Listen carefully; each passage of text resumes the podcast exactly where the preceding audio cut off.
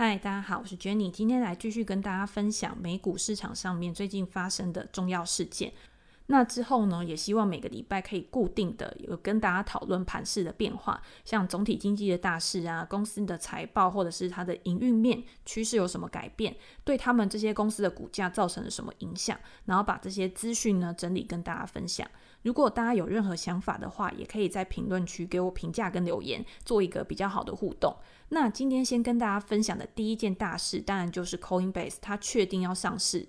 那在正式上市之前呢，它先公布了它自己在二零二一年第一季的财报。Coinbase 是预计在四月十四号的时候会在纳斯达克的交易所直接上市，交易代号是 COIN。所谓的直接上市，就是呃不会跟投资银行合作，然后跳过承销这一个步骤，让原本呢公司股票的持有人就可以直接的把股票去卖出球线，它就不会像传统的 IPO，我们常会听到有锁定期，就是锁定期到的时候，呃公司原本的投资人啊持有者才可以把他的股票去做一个抛售。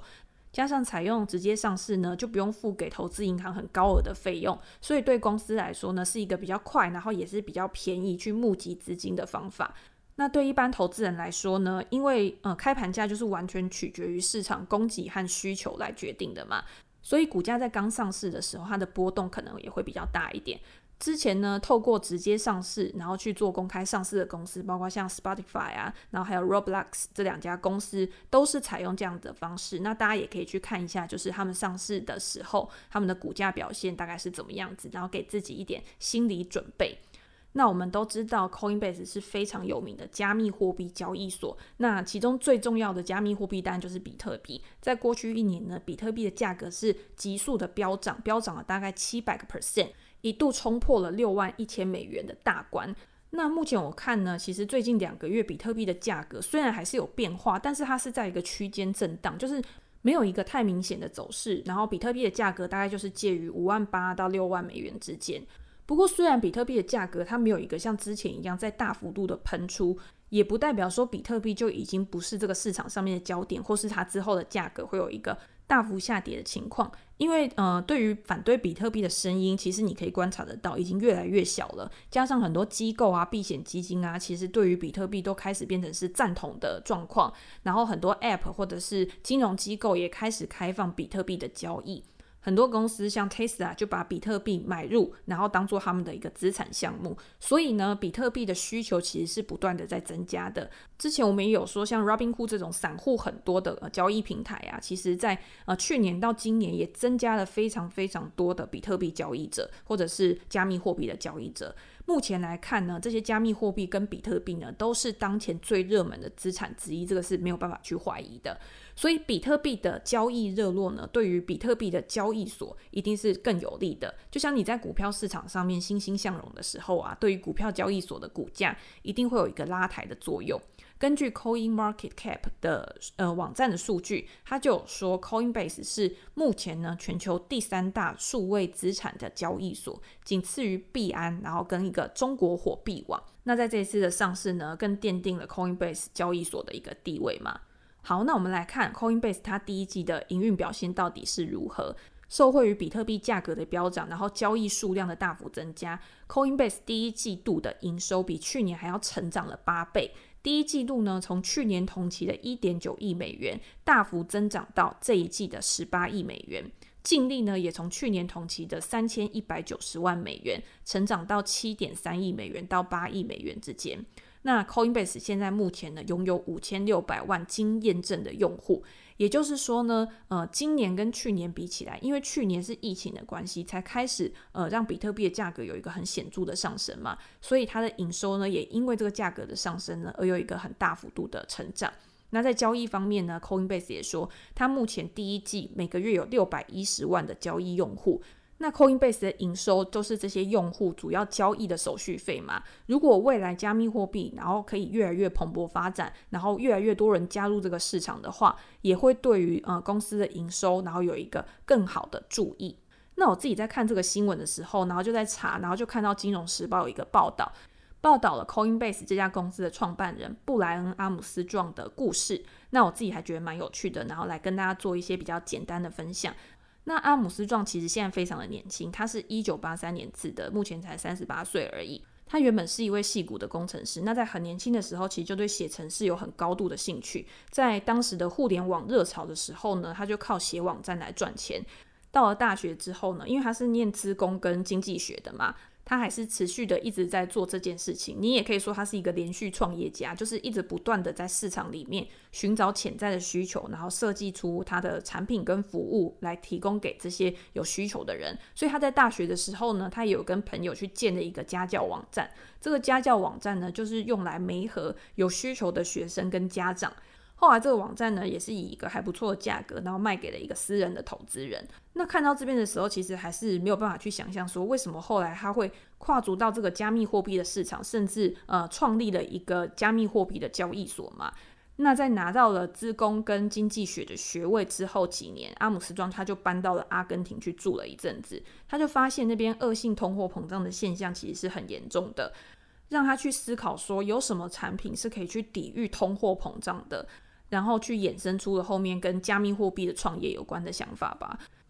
那到二零一零年底的时候，有一天他在家里面，他就读到了中本聪的呃比特币的那一本白皮书，了解到说比特币到底是什么东西，那它的运作模式是什么？这个东西引发他一个强烈的研究的一个动机。然后到后来呢，他做了一个第一个比特币创业，是一个可以存放呃。加密货币的一个手机钱包，那个时候就已经有引起到市场上面的一个关注了。不过那个时候，这个实验性的产品出来的时候，设计还不是很可靠的。第一个是你的安全的技术，第二个是也没有云端技术可以让它去进行普及。可是阿姆斯壮那个时候就觉得说啊，这个一定是未来，就是。在未来的科技跟技术进步之下，然后还有广大的市场需求，这个东西一定是可以呃高速发展的，而且具有非常大的一个成长前景。所以，二零一二年的时候，那个时候阿姆斯壮他还在 Airbnb 工作。那个时候，Airbnb 每年都要通过一百九十二个国家的金融网络，然后去转移高达五亿美元的一个付款。那你中间经过了一个很复杂的金融网络，然后在每一个中介点的时候，都需要去收取一定的手续费。阿姆斯壮那个时候又觉得，你应该要去提供一个无中介、加密的方式来简化这样的付款流程，然后提供一个更快、然后更安全、更便宜的一个付款方式。这个想法出来了以后呢，阿姆斯壮他就决定说，他要从 Airbnb 去离职。这个时候呢，他在网络上也认识了一个英国的工程师，然后叫做呃李维斯。李维斯对于比特币就有一个更深入的了解，因为他自己除了有买比特币之外，他还有经营一个比特币交易的追踪网站，然后也创建了比特币的钱包。他们都对这个加密货币的产业，然后未来有高度的信心，认为说他们可以创造出一个跟 PayPal 一样的比特币交易网站。在用户把美元转换成比特币的时候，然后收取手续费。但是你如果再用呃比特币去消费，譬如说坐计程车啊、买东西啊、付款的时候，就不会再有一个衍生出来的费用。那这个想法其实就是现在 Coinbase 整个营运状况的一个雏形。不过他们两个呢，到后面却没有一起去呃创立 Coinbase 这家公司，是因为他们在想法上面呢，还是有蛮多的冲突的。就是他们在想要一起去创业的过程，其实不是那么的顺利。第一个就是隐私权的讨论，因为阿姆斯壮他就觉得说，他需要一个呃加密货币，你如果今天遗失了那个金钥的话，要有一个可以恢复密码的方法。但是李维斯他就会觉得说，如果这样的话，就会有一个泄露隐私的疑虑，然后也没有达到当初那个加密货币的一个呃中心思想。那你让这个情况呢，就会变得跟传统的银行业一样，有可能会遭到骇客入侵啊，或者是。资料外泄的问题。总之，他们两个后来呢，就是没有一起去创业就对了。阿姆斯壮呢，他就到新创加速器 YC 去实现他自己的想法。那当然就是最后创立了 Coinbase，然后也让 Coinbase 发展到现在，成为美国最主要的加密货币交易所之一嘛，即将成功上市。那我们刚刚有说，Coinbase 其实现在最主要的营收来源就是它的手续费收入。Coinbase 现在到底它有提供什么样的营运内容跟服务？第一个就是为散户来提供一个交易的平台，然后还有包括像机构啊提供交易平台，对冲基金、企业他们如果想要去购买加密货币的时候，Coinbase 可以透过他们先进的交易，然后和托管的技术。强大的安全基础架构去协助他们的客户进入到加密货币的市场，然后也可以提供充足的流动性，然后来帮助客户进行交易。除了交易的部分之外呢，Coinbase 它也会提供跟其他加密货币有关的产品，包括像美元硬币、Coinbase 的卡片，然后还有呃商店支付的服务。或是为开发人员去提供 API，然后来建构那个 App 或者是软体，然后接受呃加密货币的付款。呃，如同公司所说，他们其实在未来的几年，他们的规划就是可以开发更多的跟加密货币有关的产品跟服务，来变成一个生态系统。现在很多公司呢，在跟社会大众去表达说他们公司的未来愿景的时候，都会用生态圈这个词嘛。像 Apple 啊、Square 啊，还有很多呃其他的公司，他们都会说他们要把他们自己的产品跟服务打造成一个生态圈。那生态圈第一个就是它可以有非常非常多不同的物种，也就是说他们可以涵盖的产品跟服务是非常的多的、非常的大的。那第二个就是彼此之间其实是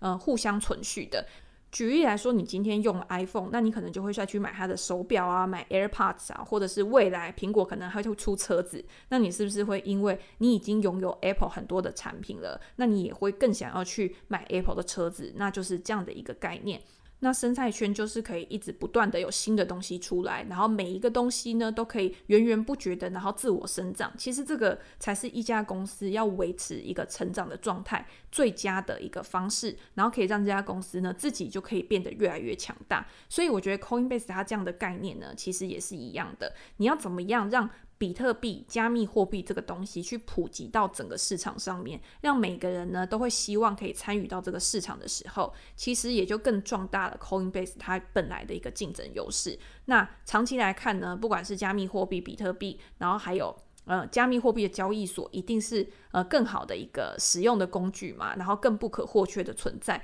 也让市场对于 Coinbase 的股票呢，一定是有很高的期待的。那我们这个时候就要去想，我们到底应不应该在这个上市的期间呢，就赶快的去追买 Coinbase 的股票，或者是你应该观察一阵子，然后市场上面的行情消化之后呢，你才去慢慢的去做布局。我个人呢，还是比较喜欢用后者的方式，因为第一个是，呃，就像巴菲特以前有讲，他比较不喜欢去买 IPO 的股票，因为 IPO 的股票刚上市的股票一定是隐含的比较高的预期成分。市场的资金呢，在短时间大量的涌入，然后去推升这家公司的股价，也会让这家公司的估值呢，在这个时间内是被高估的。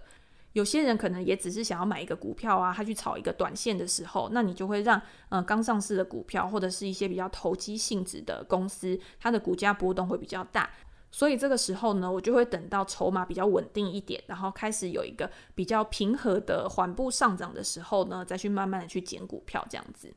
那也因为像 Coinbase 这样的股票呢，其实是很难去做一个合理的估值的嘛。你如果今天呢去把 Coinbase 这个交易所跟一般的交易所它估值去比的话，以之前的公开数据啦，Coinbase 它的估值大概是六百八十亿美元来计算的话，大概是二零二零年营收的五十二倍。但是目前呢，以私人市场的估值来看，Coinbase 它其实已经变得更高了，甚至已经超过一千亿美元。那你这样去看 Coinbase 的估值的时候呢，其实更是呃非常惊人的高，大概已经有七八十倍了吧。那看到传统的一些交易所，它的估值平均大概就是六点二倍的呃 PS ratio 而已。也会让 Coinbase 的估值看起来更不可理喻。不过，如果你去把 Coinbase 这种加密货币的交易所跟一般传统的股票交易所啊，或者是其他交易所来相比的话，其实不太合理。第一个原因呢，你去看它的营收成长率，Coinbase 在二零二零年的营收成长呢，是比去年同期还要成长了一百四十个 percent。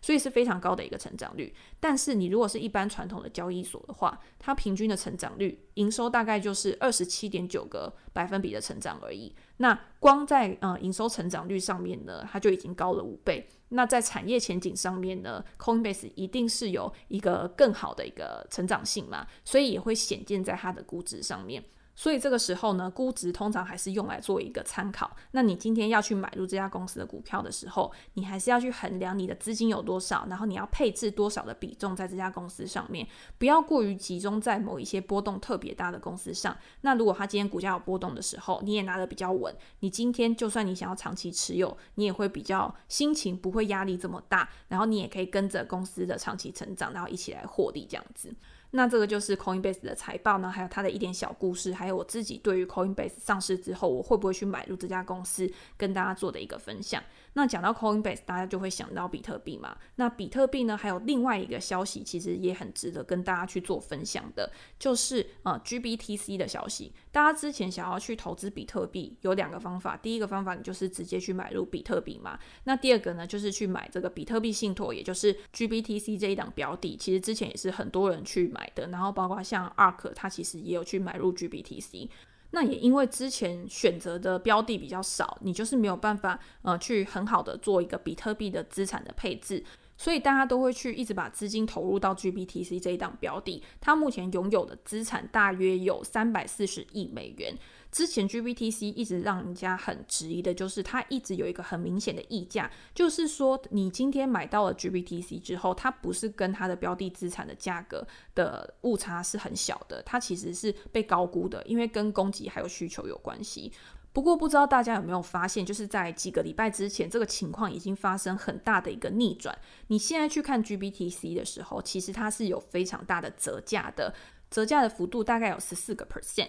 那今天为什么会有一个这么大幅度的折价？一定是因为资金可能对于 GBTC 没有那么青睐了，然后资金可能流到其他的资产上面了。那第一个很重要的原因，就是因为竞争对手都很想要去加入到这个市场，想要去申请，然后成立比特币的 ETF。加拿大呢，目前已经有两个，就是跟比特币相关的 ETF。那美国呢，包括像富达或者是 CBOE，之前也都有去申请，想要去创建比特币的 ETF。那目前呢，都是还没有核准的情况。但是相信在不久的将来，一定会有 ETF 的第一档的成立嘛？那到底是哪一家公司呢？现在大家就不知道。一旦成立呢，对 GBTC 它一定是一个很大的一个威胁。所以现在 GBTC 它的发行商 Grayscale，它也想要把 GBTC 转换成 ETF 的形式，然后去做交易。这个一定是他可以保住目前的竞争优势一个最好的方法。你要知道，今天如果成立了一个比特币的 ETF 的话，它的管理费一定是比较低的。那目前呢，Grayscale 它的 GBTC 它的管理费是两个 percent，那其实是比较高的。如果它今天转换成 ETF 的话，它也势必去减少它的管理费，去留住它原本的客户，不要让它的客户之后想要投资比特币的时候，反而跑到其他的呃比特币的 ETF 上面，那它的资产一定会一直不断的去减少。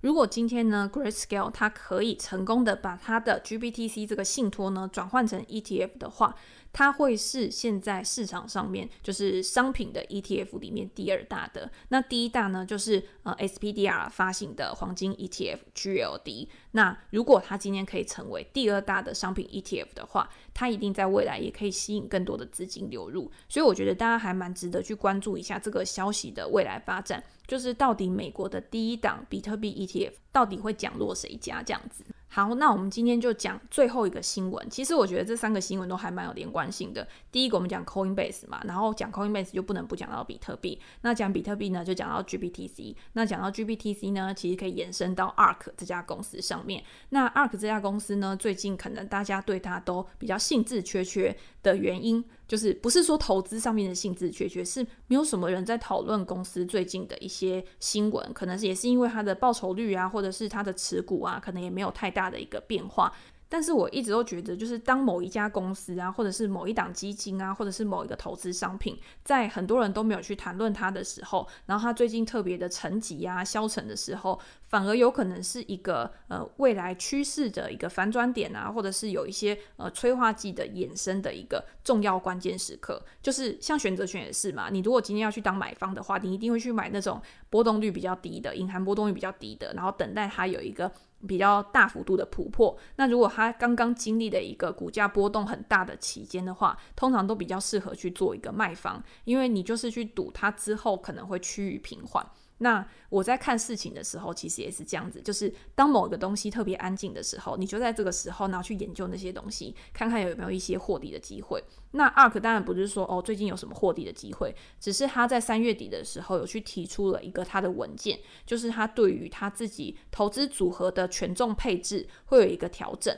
之前呢，ARK 他有在他的投资组合权重有一个限制。就是投资个别公司的持股最高不能超过百分之三十。那你如果去持有一家个别公司在外的流通股数的话，也不能超过百分之二十。那之前市场上面也很多人在讨论一个问题，就是你如果今天基金对某一家个别公司它的持股比例过大的时候，在波动性跟流动性上都有可能成为未来一个很大的风险。所以，ARK 为什么要去移除这样的规定，其实是还蛮令人好奇的。到底在移除这样的规定之后呢，它是有什么样的打算？然后，对于我们这种一般的投资人呢，到底是好还是坏？那目前呢，ARK 最大的持股一定就是 Tesla 这家公司嘛。那它持有的 Tesla 在外流通股数大概有十一个 percent 左右。那去看在 ARKK、ARKQ 跟 ARKW 这三档 ETF 里面，Tesla 的占比大概都是十到十一个 percent，总资产里面呢有七点五个 percent 呢都是 Tesla 这家公司。可是我觉得它持有 Tesla 重仓的话，其实呃对于 Tesla 的股价影响一定是比较小的。那对于 ARK 影响会比较大，原因是因为 Tesla 已经是一个市值快要七千亿美元的一个公司了，它在整个指数的成分股里面是名列前茅的，所以 ARK 对它的持股其实不会有太大太大的影响，而且 ARK 它其实也没有一个很大幅度的去卖出或买进 Tesla 的一个。呃，动作它通常都是在 Tesla 跌的时候才会慢慢的再去加码嘛，然后呃比例大概就是维持在十一个 percent 里面。可是，在 Tesla 股价回调的时候，ARK 它一定就会受到很大的影响，因为 ARK 它的重仓股就是 Tesla，所以 Tesla 的股价变化对于 ARK 的基金一定是有很大的影响的。除此之外呢，我觉得影响比较大的是，ARK 它其实拥有的很多公司其实都是中小型的持股，中小型的市值公司。那在外的流通股数呢，其实也是比较少的。一旦呢，ARK 它拥有这些公司的股数过多的时候，就会造成影响股价的一个很重要的关键。如果他今天大幅度的卖出，他不看好这家公司了，或者是他在大幅度的买进看好这家公司的时候，其实你就可以很明显的看到这些公司它的股价可能会有一个比较大幅度的波动。这个。就是比较需要去担心的一点。那另外呢二卡在他的文件里面也有写到，像 Spec 公司或者是 ADR 的公司之后呢，可能也会有越来越多的呃投资机会，然后他们也会拥有越来越多像这样子 Spec 或者是 ADR 的呃资产。我觉得先不要去想说为什么 ARK 会有这样的转变，或者是他为什么会想要拥有更多的 SPAC 公司。毕竟这些 SPAC 公司都是一些空壳公司，你不知道它未来的并购对象会是谁。如果 ARK 它有一些呃消息可以去知道，就是说有可能并购对象是谁的话，那或许对他们是比较有利的。但是在一个一般投资人看来呢，我觉得这些